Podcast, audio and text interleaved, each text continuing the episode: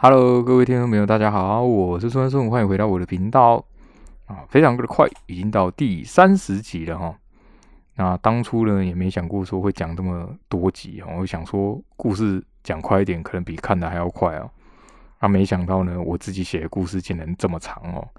我稍微看了一下字数，好像有三十几万字哦，才是第一部的完结篇啊。目前有在规划写第二部哦，所以请大家期待一下。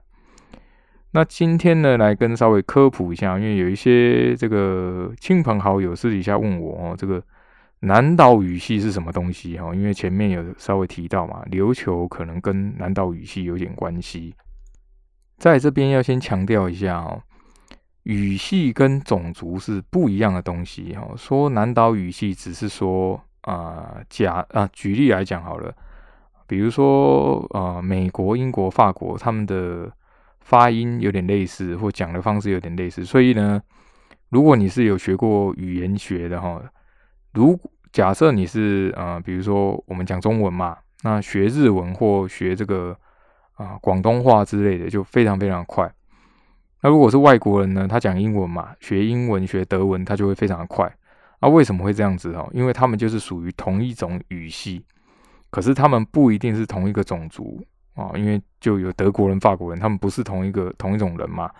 可是语系是一样的，那语系怎么去分呢？语系就会用你的啊，比如说母音、子音去分，说，哎，你有哪一些音？那琉球比较特别哦，有一部分的学者认为琉球跟南岛语系有点关系，另外一部分是认为是应该没什么关系哈，可能有被影响。好，那南岛语系是什么？哈？南岛语系就是从这个，比如说台湾、菲律宾哦，到马达加斯加、哦、纽西兰、夏威夷这些岛屿啊，甚至可能有到澳洲哦，这些岛全部包括进来，他们就称作南岛语系。那为什么会有南岛语系这个东西哦？因为呢，考古学家跟语语言学家哦，发现呢，这些岛屿的讲话，这原住民的。呃，话里面呢，就语语言里面呢，有一些发音非常的类似啊。举例来说啊，像日文它有这个 r e u a o 这样的声音嘛，那中文里面呢也有这几个声音哦。那甚至一些原住民的话里面也有这样的啊母音的发音呢，跟外国的这种发音其实是不太一样的哦。它比较偏向啊，我举举例来讲，就卷像有的是卷舌音，有的是没有卷舌音哦。这种分要分得很细啊。那针对这些这个南岛语系这种语言学的书哈，其实有很多，我自己也啊有看了一些书啊，很难跟大家解释说语系就是这种东西啊，因为它非常非常复杂。我不是语言学的哈，所以只能讲比较表面的东西，让大家来了解详细是怎么样哦。如果大家真的有兴趣，我再去多看一点书哦。那至于南岛语系有什么关系？哈，第一个是最早的时候，其实就有学者认为说，南岛语系的发源地应该是台湾了。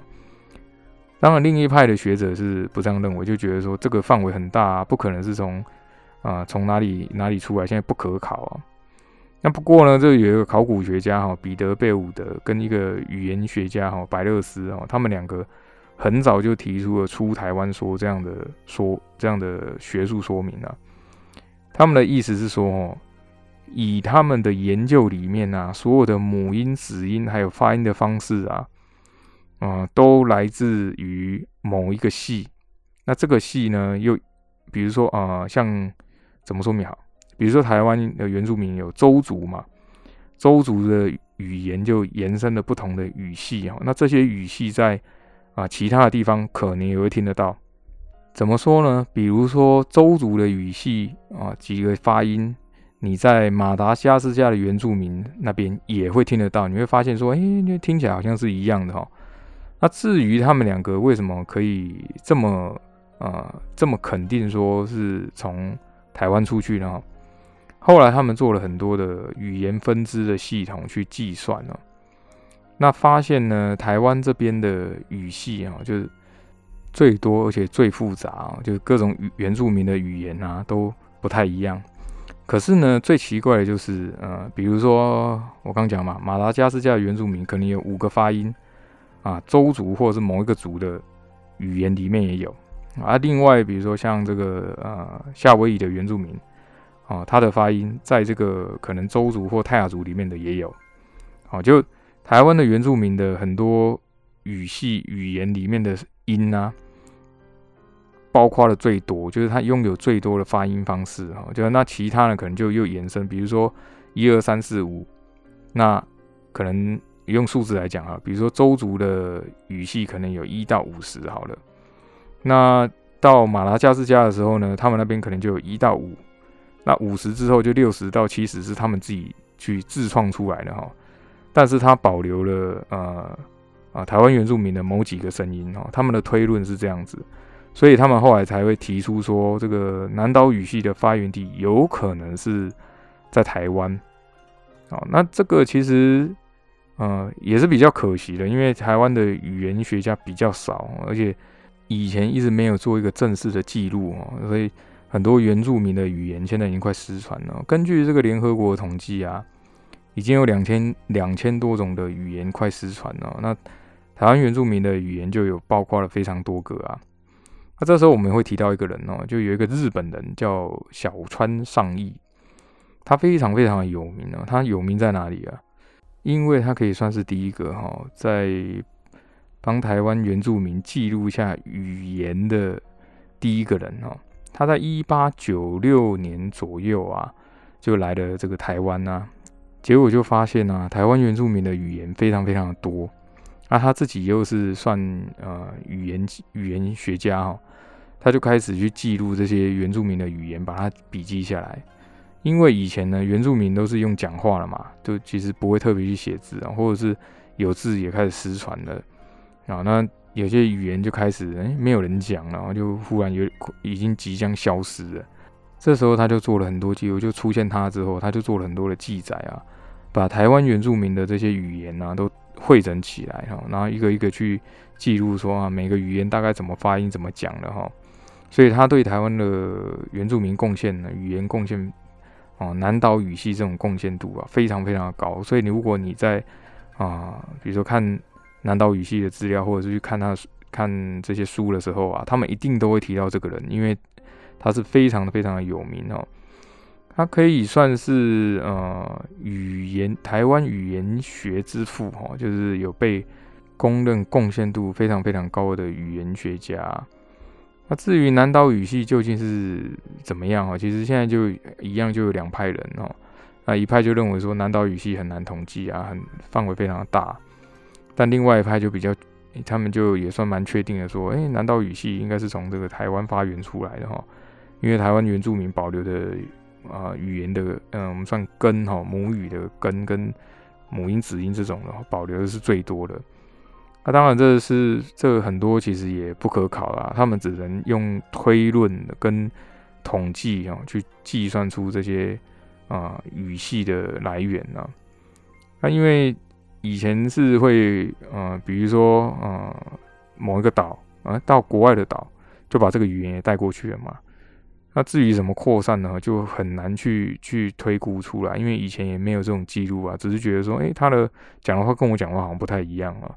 啊，这也是比较可惜的地方。好的，那么上一集呢，就讲到玉山安师哈，忽然把这个兵权啊，要归还给啊，说是归还哦，要给这个啊天孙公。那天孙公正想要去接过这兵符的时候呢，有一个人就出声了，就说：“且慢哦，这个人就是风筝青云上。”他就跟呢暗师哈就讲说：“哎，这个是王上赐你的兵符啊，怎么可以这样子哈？”啊，因为他是青云上嘛，青云上的官也非常非常大哦，所以他只有他出言阻止啊。那底下很多官员就窃窃私语哦，就是对啊对啊，怎么会这样哦？这还是说王上命令说把呃兵权给他吗？还是怎么样吗？当然，另一方面就有天孙宫的支持者哈，就说对啊，兵权本来就是王族啊，怎么可以给一个暗司哈？大王子只实至名归啊，对不对哈？就底下就开始吵起来了。哦，那。玉成安师呢，就默默的讲：“哦，这个兵权的兵权之事，哈，本来就是王主的啊，如今归还，没有不妥哦，就感觉很像这种呃机器人这样子讲话哈。在青云上还想要多讲什么啊？天孙公也不理他啊，就直接双手取过兵符，就说：哎，辛苦你了，安师大人啊。啊，你不贪恋这个权利啊，不拥兵自重啊，真的是琉球王国的典范哦。他就这样赞美他。他接过这个兵符呢，有点沉重，不过他还是不是很大，就一个手掌，比一个手掌还小。他想也想不到，一个小小的红玉哈，就可以红色玉牌就可以掌控琉球王国的兵权哦，啊，掌握在手上。啊，另一方面呢，他对武灵瑶就有点恐惧哈，就想不到说怎么会有这样的法术，怎么可能呢？因为他以前都是不相信的。那如果啊，以后跟武林要对立哦，怎么办呢？他其实心里就在想这个主意哦，因为他本来就不打算让这个助女有这个实权啊。这时候大王后啊，在后面，她脸色已经很凝重了，脸色已经变了哦。本来想说什么哦，可是自己的身份又不能阻止，自己只是大皇后嘛。他自己这个儿子天孙和呢，也不太会去争啊，所以他现在脑子很混乱哦。怎么办？如果天孙宫真的有兵权，怎么办呢？那底下的一半的官员哦，因为都是支持大王子的嘛，就是就在那边祝贺，说啊，实至名归哦，下一任王上就是你啦，这样子。想不到哦，真的是想不到，这个平常呢不太讲话的天孙和啊，忽然讲话了哈，他就说，哎，不对啊，不对，等一下哈，哎，父王没有把兵权托付给你啊，而且啊，王上下一任王是谁？是文德军大人选的啊，对不对？哦，大王后这时候也。也不是只有底下人呆掉连大王后都呆掉哈，他就这样看，看着这个天孙河哦，眼中有点泪水哦，就很感动，就想不到平常不争辩的天孙河，这时候怎么一反常态哈，维护自己的权利啊？天孙公也是呆掉了哈，其实眼眼神当中有点有点愤怒啊，恨不得就当场把他给杀了。啊，底下也有很多天孙河的官员，因为他其实人很好哦，他就说：对啊，这个这个。呃，天孙和也是王上的人选啊，对不对？文德军大人都还没讲神谕呢，这个兵权应该两个人一起拥有啊。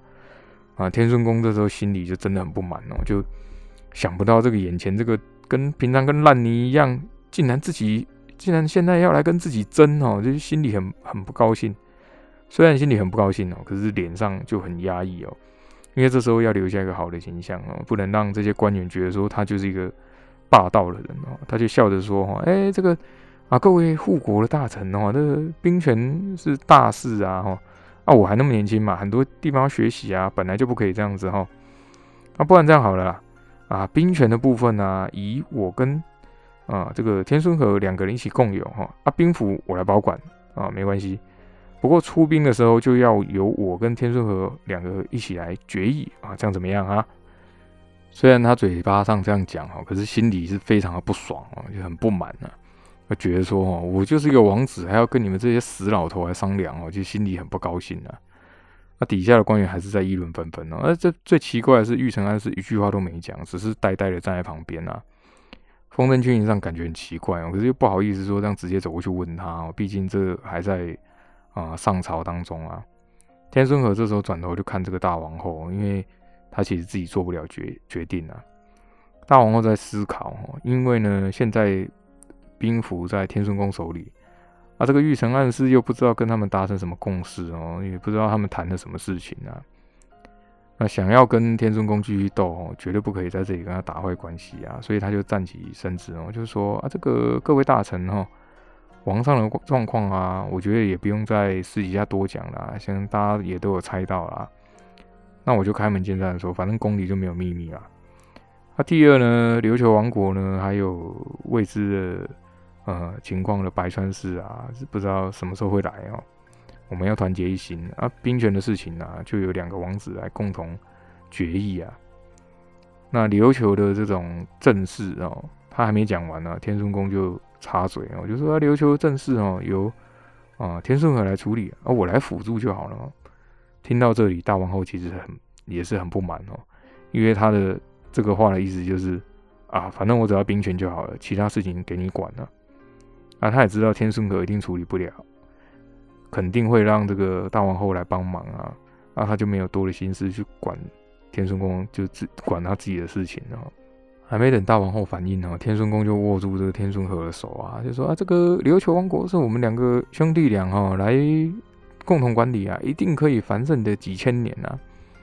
那底下的官员呢就开始欢呼啊。单纯的天孙和也想说，哎，好像这样不错哦。可是不知道这啊背后的意义啊。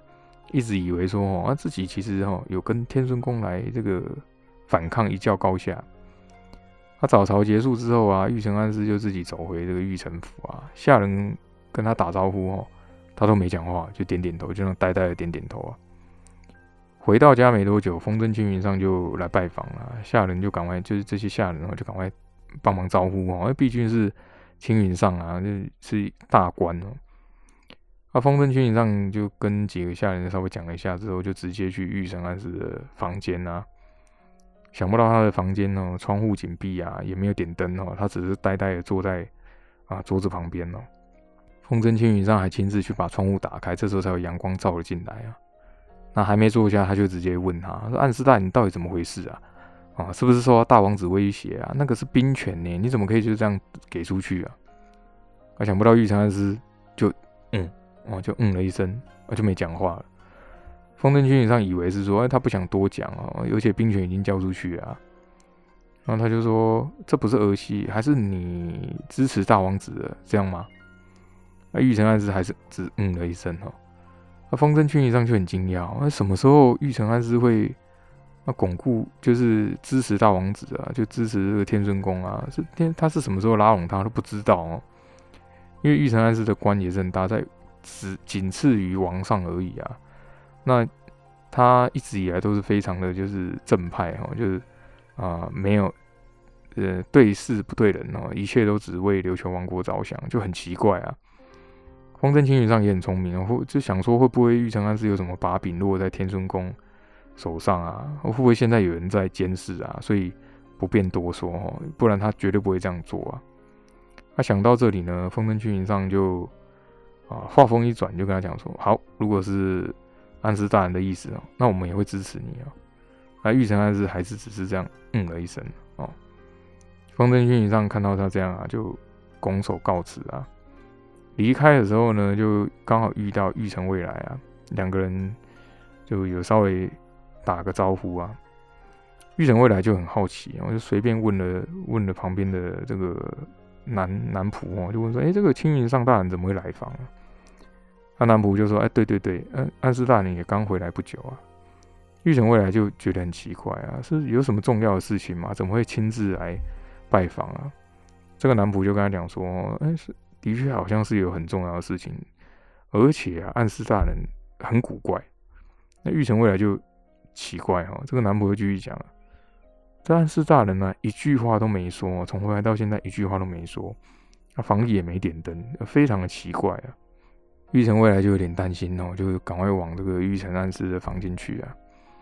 他就站在门口啊，跟拱手向里面哦，就叫了一声：“哎，父亲大人哦。”玉成暗室没有任何动静啊，他就觉得很奇怪，所以他就踏进这个房间了。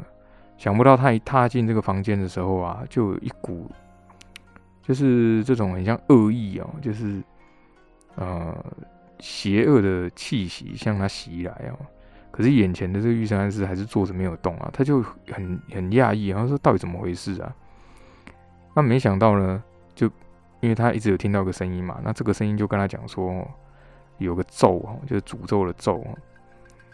那玉成未来就很紧张，就赶快走过去啊，拉拉检查他身上，拉起他的手腕那边查看啊。那玉成安师也没挣扎，就是坐着。这时候玉成未来就在他手上发现那个符印啊。那另外呢，他感觉玉成暗示的脉搏非常非常的缓慢哦，跟一般人不一样哦，就是很久很久才会跳一次。玉成暗示也只是呆呆的看了他一眼哦，又又看着远方哦，好像什么事都没发生了。玉成未来这时候很就非常的愤怒哦，就是不知道到底是谁哦。那忽然呢，他脑海当中只闪过了一个人哦，就是这个已经卸任的吴灵瑶。这时候有个人踏进了房间里面啊，玉成未来转过去看啊，是从金武回来的熊波啊。那熊波也听说了，呃，这些下人说，因为玉成暗示有有点怪怪的，所以他也来查看一下。他说：“哎，这个少主暗示大人他啊，玉成未来还没等他讲完呢，就跟他讲说啊，父亲大人他中了咒啊。”熊波就觉得很奇怪，哎，什么什么？你说什么咒？因为他也没不知道这种东西，也没听过啊。那他就。很呃，玉成未来就很着急，我就跟他讲说，我必须要去找这个文德军大人了。啊，熊波大人，这个父亲就麻烦你照顾了。熊波也没多讲什么哦，他就说好，放心哦，交给我。玉成未来转头就出门哦，想要赶快去与那国岛啊。没想到呢，就一出门，一出他的房门哦，另外一个啊，这中山靖也来了。这时候玉成未来才想到哦，当初玉成暗示要去与那国岛的时候啊，就有把啊中山靖给召回来王城哦，替他处理国事，因为啊天顺月病倒了嘛。啊，那中山靖就很好奇，然后说：“哎，那你们怎么都在这里啊？”那熊坡就想要多讲什么，就想要讲一些什么，他就说：“这个暗示大人他哈。”中山靖听他好像不太敢讲啊，又看到远处啊，玉成安师就好像呆坐在椅子上哦，就心里就有很不好的预感，就赶快冲进那个房间里面啊。想不到他一进去的时候啊，就看到了景象，让他吓一跳哦。因为他看他不是看着坐在椅子上的玉成安师哦，他是看他旁边呐。那中山中山靖就很很惊讶的指着他旁边啊，玉成未来就问他说：“啊，是不是父亲大人呢？”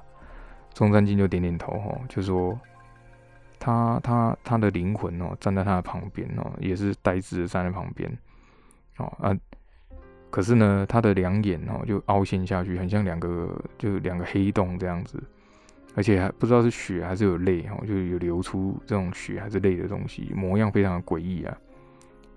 中山靖就朝那个玉成暗示的灵魂就喊他哦，就喊这个暗示大人哦，他都没有反应。那玉成未来就说：“现在只有文德军大人可以救他。”中山靖看到玉成安师这样子哦，也非常的生气啊，就是说到底是到底是谁哈？因为玉成安师其实对他来说就跟父亲一样啊。那玉成未来还是一样啊，就跟熊波说：“啊，这个熊波大人哦，父亲就麻烦你了。”那熊波一样啊，他就是拍着胸脯保证说：“放心哈，我一定会保证他的安危啊，拼上我的老命也是也也会保护他。”那中山靖就想跟着玉成未来一起去哦。他想了一下，他就拿起这个纸笔，写了几个字啊，就交给这个熊波，就说：“哎，麻烦你把这个书信哦，啊，派人交给博村人哦。”那熊波当然也知道他意思哦，他就觉得说：“哎，对，让这个博村人来一趟也好啊，因为他们都跟这个那个玉山安是很好哈，所以这件事情一定要让他知道。”那熊波就因为他的那个手掌心很大嘛，他就。拍了拍他这个中山靖肩膀，就说：“哈，哦，你放心哦，你赶快去啊。”那在他们往与那国岛的时候啊，他们也没想到哈，其实有另一群人也一起去呃这个与那国岛哦。那再回到天孙宫啊，他取得取得这个兵权之后啊，第一时间就跟这个武灵瑶分享喜讯啊，就说：“这个哦，真的拿到兵权哦，你真的很厉害啊，非常的赞叹啊！啊，手上一直摆弄那个红色兵符啊。”那武灵瑶呢，也是就笑笑跟他讲说：“哦，兵权归于王上啊，本来就天经地义啊，对不对啊？”天孙公听他这样讲，我就很高兴了，说：“啊，对对对，没错没错哦。”天孙公忽然呢，就有点试探性的问他：“这个文德军大人哦，哎，你这个法术啊，是随时可以用的吗？”，其实他是为了要打探他的口风哦，因为以后他如果要对付武灵瑶的时候啊，就会有应对的方法。这武灵瑶也没有多想哦，就跟他讲说：“哎，法术都需要媒介啊，那这一切巧合哦，我想应该是这个命运的安排啊。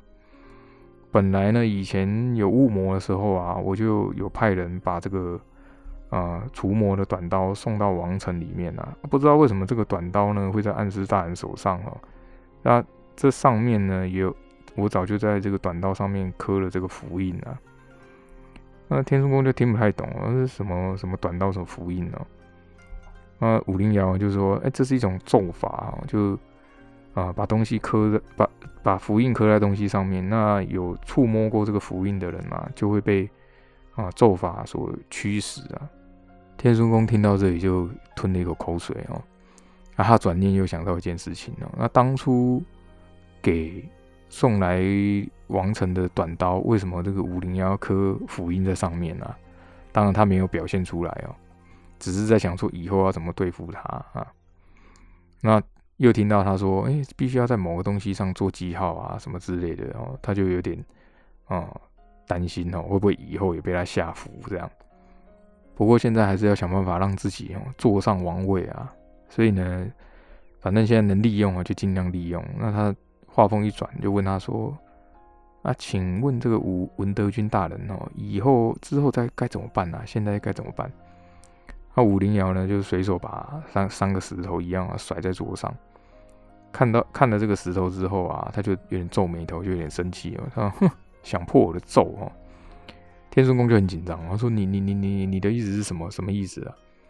武灵瑶就没有讲话哦，因为啊，他看到这个卜卦内容哦，就有人要破他的咒啊。如果呢，以啊新元玄现在的实力要破自己的咒哦，也是有可能啊。就算破不了自己的咒哦，这个星云玄还是可以去求这个神谕嘛，听一下这个神谕啊。那想到这里啊，他就有点。啊，有点担心，有点也是有点生气啊，所以他也在思考说该怎么办哦。这时候就有一个啊很很邪恶的想法在他这个脑海里面生成哦，但是他还是有一些这种啊以前文德军的这种理智哦，他就觉得说不行不行，这样不行哦，绝对不能这样做哦。可是另一个声音一直在跟他细语哦，就是在他旁边一直讲说只能这样做哦。哦，你你这样做，你就是文德军啊！你赶快把这个神术的力量占为己有啊！你就永远可以当文德军了。那那武灵瑶呢，就摸了一摸这个怀中的，呃，还准备了一个小竹筒，不知道什么东西啊，像有点下定决心一样哦，就跟他讲说：“这个大王子啊，我要回与那国岛一趟啊。”天书宫就很紧张哇，这这这这你要回与那国岛啊？那那那那那的，那其实是因为。他把五零幺当做守护神嘛？如果守护神不在了，那虽然兵权在自己手上，那之后要怎么做呢？怎么办呢？哦，这五零幺就跟他讲说：“哦，新月玄可能会破我的，用利用神术的力量破了咒啊。虽然他的能力哦还没有到呃成长到完全呢，可是这是一种不确定的因子哦，所以还是要把他扼杀掉啊。那天孙宫。”就有点好奇，我就问他说：“啊，那你要怎么做啊？”可他他可是哦，下一句话他没讲出来，其实他意思就是说，啊，他可是文德军哦。那问题是，他现在又拜这个武灵瑶为文德军啊，所以就把话给吞回去了。那反反而又接了一句说：“哦，他如果用神术的力量啊，怎么怎么办呢？”那五零幺就跟他讲说：“啊，你放心哦，神术。”呃，在这个文献上有记载啊，神术有三个力量哦，就天天人地的力量。如果他可以把这三个力量取出来啊，那神术也不足为惧哦。其实他讲这句话的时候啊，就已经把曾经身为文德军的身份忘得一干二净了哦。这个话里面有一股野心呢。天孙公听得很糊涂哦，他说什么什么力量，什么神术之力哦，他就很奇怪。这武灵瑶就开始跟他解释哦。啊，据说这个神术当中有三个核啊，核心啊，代表天地人的力量啊。只要可以取得这个三个核心哦，啊，天圣公没等他讲完了，就很开心哦。接着说啊，如果取到这个神术之力啊，就是神明大人力力一样嘛，对不对？那你就你就可以一直当文德军的啊，这样。那武灵瑶点了点头哦，就就说，哎，没错，就是如此啊。这时候他脑海中就想到。新月玄所讲了，因为以前新月玄跟他讲过，他在三个神树的三个点上面看过啊，神树的核心的位置啊。因为以前他不确定嘛，可是呢，因为新月玄跟他讲过，他就可以比较确定啊。天孙公听得很高兴哦，他说：“那如果是这样的话，文德君大人就可以成为真正的神了嘛，对不对？这样以后你就永远只有你才是真正的神啊！”哦，那五零幺呢就没有。就也是很开心，听他这样讲也是很高兴哦。啊，想就是想了一下，就跟着出发了。那等不及的天孙公呢，也出门哦，去这个翁祥瑞的的的家里啊。那翁祥瑞刚好也要出门啊，看到天孙公自己来了，后，就赶快哦跟他就是拱手跟他恭喜哦，因为他也听说兵权啊已经到天孙公的手上了。可是他也很好奇哦，哎，怎么大王子会亲自来啊？那天孙公就跟他讲说：“哈啊，这个事情很突然哦，我长话短说啊。这个翁兄啊，你借我几个女暗部哦，因为豪族跟王族他们都有暗部嘛。那天孙公当然也有，但是呢，天孙公啊的暗部比较少哦。这个翁氏的暗部比较多，因为他们是很有非常非常有钱的王族哦，然后底下还有很多豪族的分支啊，而且暗部里面还有女的哈，他就。”与那国岛都是要女女性嘛，所以他就跟他讲说，借我女几个女暗部啊，啊，我打算潜入与那国岛啊。这个翁强瑞听了之后就很紧张，他说：“莫非你是想要把这个幸运玄给怎么样嘛？”啊，那天孙公就说：“，不是，不是哦。呃，文德军大人说啊，神术之力啊，就非常的奇妙啊。那如果没有了神术的话，那幸运玄又会怎么样哦？”翁祥瑞很惊讶，虽然说他也想过女人选王很荒谬啊，可是琉球王国一直都把神术当做信仰啊。他认为如果没有文德军应该不会怎么样，可是如果没有神术的话，就会很麻烦，就整个几乎整个整个琉球王国的信仰都会崩溃啊。这时候他没想到说天孙宫竟然有这么大的野心哦，就对他产生了一点恐惧啊，所以他就有点像劝他一样哦，说这个这样好像就没讲，不敢讲下去哦。天孙宫也是笑笑就跟他讲哦，啊，没了神术。这个文德军大人说还有神术的力量啊，其实那就是一棵树嘛。那翁祥瑞还是很很顾虑哦，因为毕竟他从小也是在琉球王国长大的嘛，对这个神术信仰也是也算是蛮虔诚的啊。这天孙公就跟他讲说啊，你放心，那文德军大人说哦，只要可以把神术的核心拿出来啊，就可以利用神术的力量啊，对不对？哦，就把它核心当做神术来供奉啊，嗯，让这个文达文德军施展法术，就名正言顺的，对不对？大家还是有神术的的庇护嘛，哦。他说啊，反正哦，你就借我几个女暗部啊，去这个云那国老待命。哎，你你是我的暗师哎，对不对？啊，听到天孙公奉他为暗师哈，他也是挡不住这个诱惑啊，就勉为其难就说啊，放心放心，既然这样的话哦。那不然我去准备好了哦，所以呢，他就跟他的这个叔叔哦，就翁祥瑞，跟他叔叔借这个暗部啊，女暗部啊，啊，这个这个暗部呢，也是他他叔叔哦，也就是三官师培养的翁如伟，他的叔叔叫翁如伟，是三官师培养的啊，所以其实呢，跟着中山靖还有玉成未来去云那国岛啊，就是这些女暗部。那当然，他们的船是呃一一前一后的到的哈，所以不是在同一艘船上，也没有被发现好的，今天我们就讲到这里。那时间过得很快哈，又是一集讲完了。那之后到底会如何哈？就是神树，嗯，会不会真的出事啊？那祝女们以后又会怎么样哦？虽然我前几集有讲到了哈，最后故事是个悲剧啊。不过还是请大家期待下一集哦！我是苏文顺，欢迎感谢你们的收听啊！我们下一集再见，拜拜。